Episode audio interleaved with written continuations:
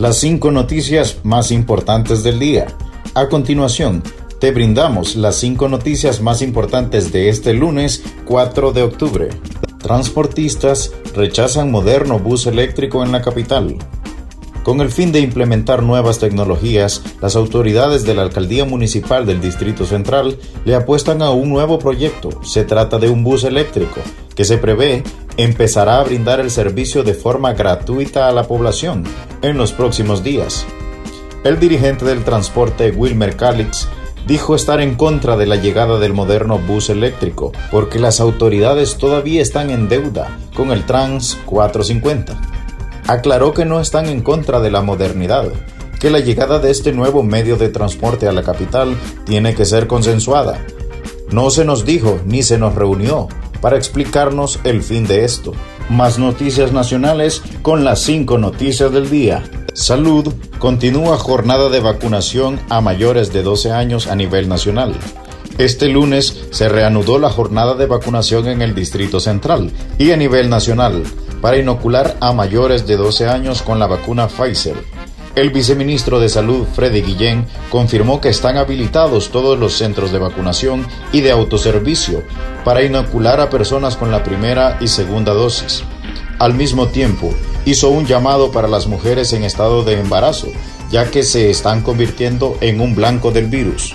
Un repaso al mundo con las cinco noticias internacionales y las cinco noticias del día capturan uno de los criminales más buscados en Honduras. Tras labores de búsqueda y seguimiento, funcionarios de la Policía Nacional de Honduras arrestaron a un sujeto que figura en el cartel de los más buscados por el delito de homicidio.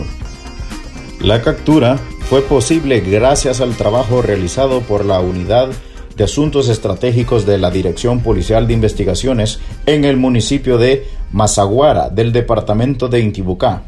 Se trata de un hombre de 56 años, originario de Las Vegas, Santa Bárbara, residente en la aldea Las Glorias del municipio de Mazaguara.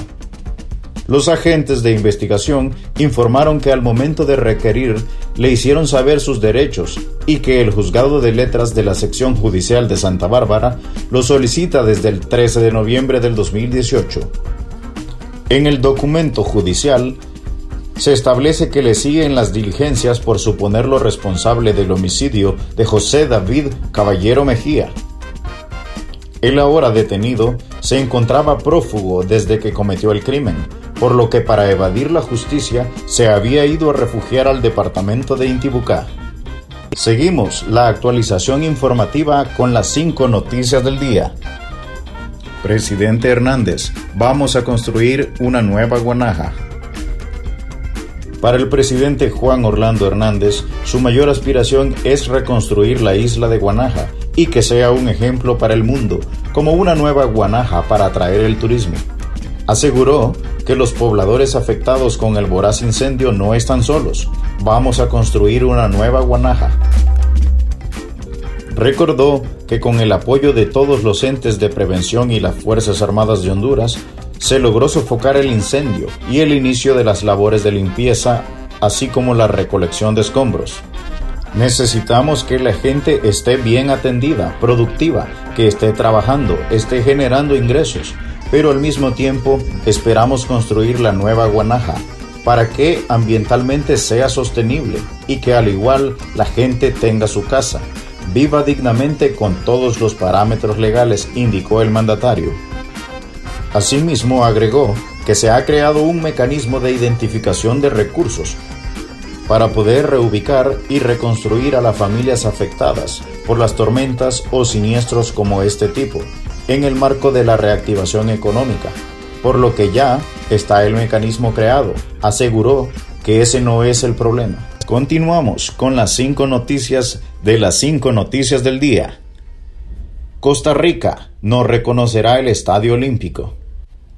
La selección de Costa Rica, rival de Honduras, este jueves por la fecha de la octagonal eliminatoria de la CONCACAF, anunció que llegará al país el miércoles 6 de octubre en horas de la noche. El conjunto Tico, que es dirigido por el colombiano Luis Fernando Suárez, entrenador que llevó a Honduras a su tercer mundial, También confirmó que no harán el respectivo reconocimiento del terreno de juego en el Estadio Olímpico de San Pedro Sula, escenario donde se enfrentarán el próximo jueves. Para dichos encuentros, Suárez anunció su nómina de futbolistas, que está encabezada por el portero del Paris Saint-Germain, Keylor Navas, y el atacante del Monterrey de México, Joel Campbell.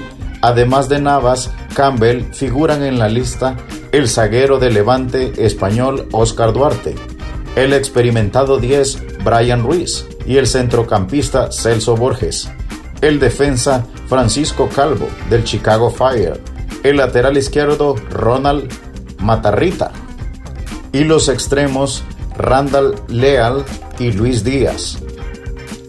Gracias por tu atención. Las cinco noticias más importantes del día te invita a estar atento a su próximo boletín informativo